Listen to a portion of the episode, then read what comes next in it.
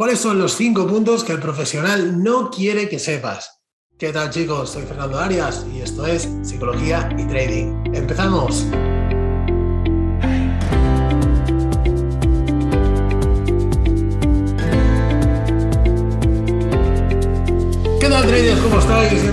Semana más al podcast de Psicología y Trading. Hoy vamos a hablar de algo interesante.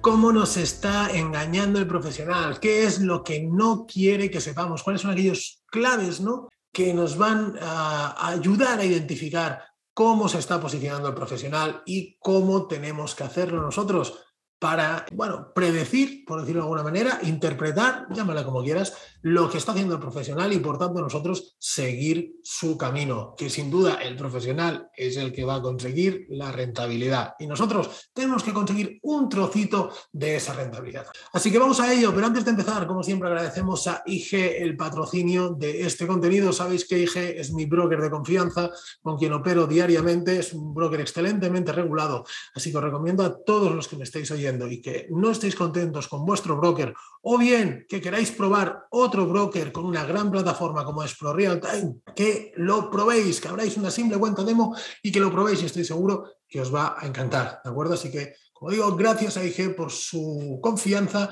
en psicología y trading y en ofreceros también todas las posibilidades de formación y webinars en los que aparecemos también yo y otros muchísimos otros traders que os intentamos ayudar en el día a día de vuestra operativa. Dicho esto, vamos con el podcast de hoy, ¿vale? ¿Qué cinco temas nos dice el profesional o no nos quiere decir el profesional y que eh, nos tienen que ayudar a entender nuestro trading? Pues bien, el primer punto de todos, y no sé si hacerlo de mayor a menor importancia o al revés. Bueno, vamos, es igual, por la orden que los tengo aquí apuntados. El primero de todo, el más importante, el volumen. El volumen. El volumen es básico en nuestro trading. El volumen es lo único que el profesional mm, no puede controlar. No, no, puede controlar, no. No puede esconder. ¿Vale?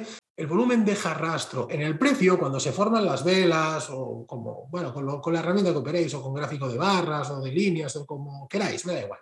En las velas, vamos a decir velas, el profesional puede esconder lo que está haciendo. Una gran vela roja de intención que nosotros creemos que va a empujar el precio para abajo, puede ser que el profesional ahí esté comprando y por tanto nos está engañando. Esto no podemos saberlo si no tenemos una ya experiencia bastante avanzada, podemos decir, y ya sepamos ver este tipo de movimientos. Pero lo que sí que podemos ver, y es muy, muy sencillo, es el tema del volumen. El volumen deja rastro el volumen se queda ahí. Nosotros si vemos que hay mucho volumen en una vela, quiere decir que ahí ha pasado algo. Entonces tenemos que saber interpretar qué es ese algo y en qué momento se ha posicionado el profesional. El volumen nos sirve sobre todo, sobre todo lo principal, para marcar zonas los soportes y las resistencias, como las conocemos habitualmente, digamos, no dejan de ser zonas de volumen. Lo único que es mucho más sencillo que te digan que unas dos puntos y ya está. Pero no es así. Las zonas de resistencia son zonas de volumen y no son tan bonitas y tan perfectas como trazar una línea recta entre dos puntos. ¿Vale? ¿Por qué? Pues porque luego pasa lo que pasa, que entramos en una operación creyendo que ha roto y no ha roto o ha roto ya hace tiempo o lo que sea. ¿Por qué? Porque exactamente la zona no está ahí, ¿vale? Esto, eh, los volúmenes de parada que nos ayudan a identificar cuándo acaba un movimiento, los secados de volumen que nos ayudan a, saber cuándo empieza un movimiento. Bueno, como digo, el volumen es la clave y realmente hay muy poca formación en volumen. Vídeos de YouTube hay poquísimos y formación no hay. ¿Por qué? Pues porque no le interesa al profesional que haya este tipo de formación.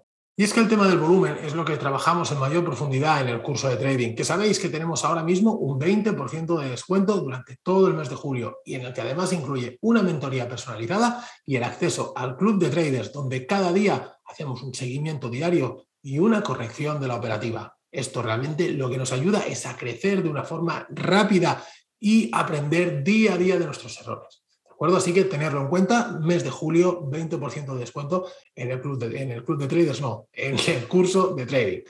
Segundo punto importante que el profesional no quiere que sepamos, ¿dónde se colocan los stops? ¿Cuántas veces te ha pasado que el precio, eh, has colocado tu stop, el precio te lo toca y justo entonces, ¡pum!, se dispara al profit que habías dicho, ¿no? ¿Por qué? Pues porque el profesional sabe que tu stop está ahí, porque te lo enseñan en todos los libros, libros que el profesional también se ha leído, ¿vale? Cursos que el profesional también ha hecho.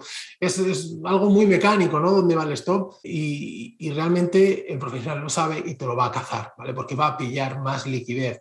Entonces hay que saber dónde colocar nuestros stops. ¿Vale? ¿Dónde se colocan? Bueno, pues detrás de unas zonas volumétricas. Si tenemos unas zonas volumétricas bien trazadas, lo que hablábamos en el punto anterior, vamos a tener mejor colocados nuestros stops y no nos van a saltar, ¿vale? O nos saltarán aquellos que nos tengan que saltar por estadística, pero no, o porque nos hayamos equivocado, pero no que nos engañen de esa manera. Tercer punto, la colocación de órdenes. Sabéis que el profesional no puede comprar o vender todo de golpe, tiene que hacerlo de forma escalonada. De ahí los procesos de acumulación, distribución. ¿Vale? Ya los hemos hablado en teoría de Wyckoff. Si no, eh, bueno, echar un vistacito por el canal. Tengo algún vídeo de esto y obviamente en el curso o en las mentorías trabajamos profundamente los procesos de acumulación, distribución. Eh, ¿Por qué? Porque el profesional tiene tanto dinero que mover que no lo puede hacer de golpe. Dispararía el precio en una u otra dirección. Entonces es muy importante saber identificar esos procesos de acumulación o de distribución y cuando el precio inicia el movimiento, nos sumamos a esa tendencia. Pero tenemos que pensar que si el precio está acumulando durante una hora, el movimiento que se produce no va a ser de 10 minutos o de 5 minutos o de 2 minutos, que a veces nos ponemos muy nerviosos en la operativa.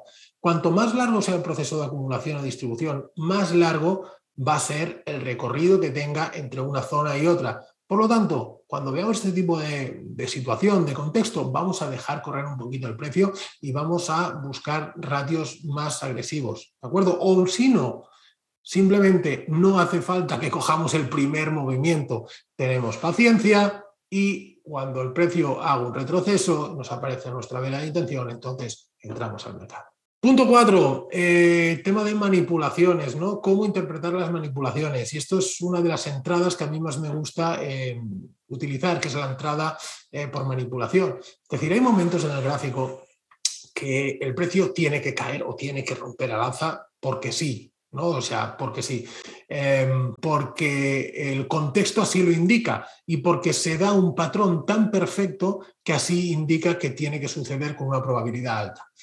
¿Qué pasa? Que ya lo hacen así a propósito para darte a pensar que el precio se va a ir en esa dirección y luego ¿qué hacen? Acto seguido, ¡pum!, lo tiran para arriba, ¿no? Lo tiran en la dirección contraria. Este tipo de entrada es una entrada por manipulación. Son entradas muy, muy, muy rentables y eh, algo más complejas de, de identificar. Pero sin duda ahí se trabaja con ratios muy, muy elevados. ¿Por qué? Porque estás entrando en el mejor momento, al inicio de todo el movimiento, y han hecho una manipulación. Eso quiere decir que han querido engañar, que han cogido liquidez y que han enviado el precio en otra dirección. Por lo tanto, el recorrido potencial es enorme. ¿vale? Tengámoslo en cuenta también. Y por último, la mentalidad estadística.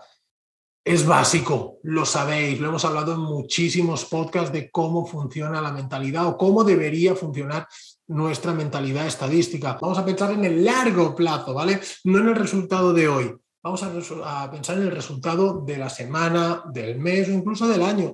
Pensar que el profesional no puede conseguir grandes rendimientos. Los fondos de inversión, ¿qué rentabilidades ofrecen? No queramos ser nosotros también extremadamente avariciosos, ¿no? Vamos a, bueno, pues tampoco hace falta esperar poco, es decir, no sé, pero con un 2% semanal, arriesgando un 2% por operación, como digo, 2% semanal, creo que son unos resultados más que buenos, ¿no? Y creo que está al alcance de todos, lo hablamos en uno de los podcasts anteriores.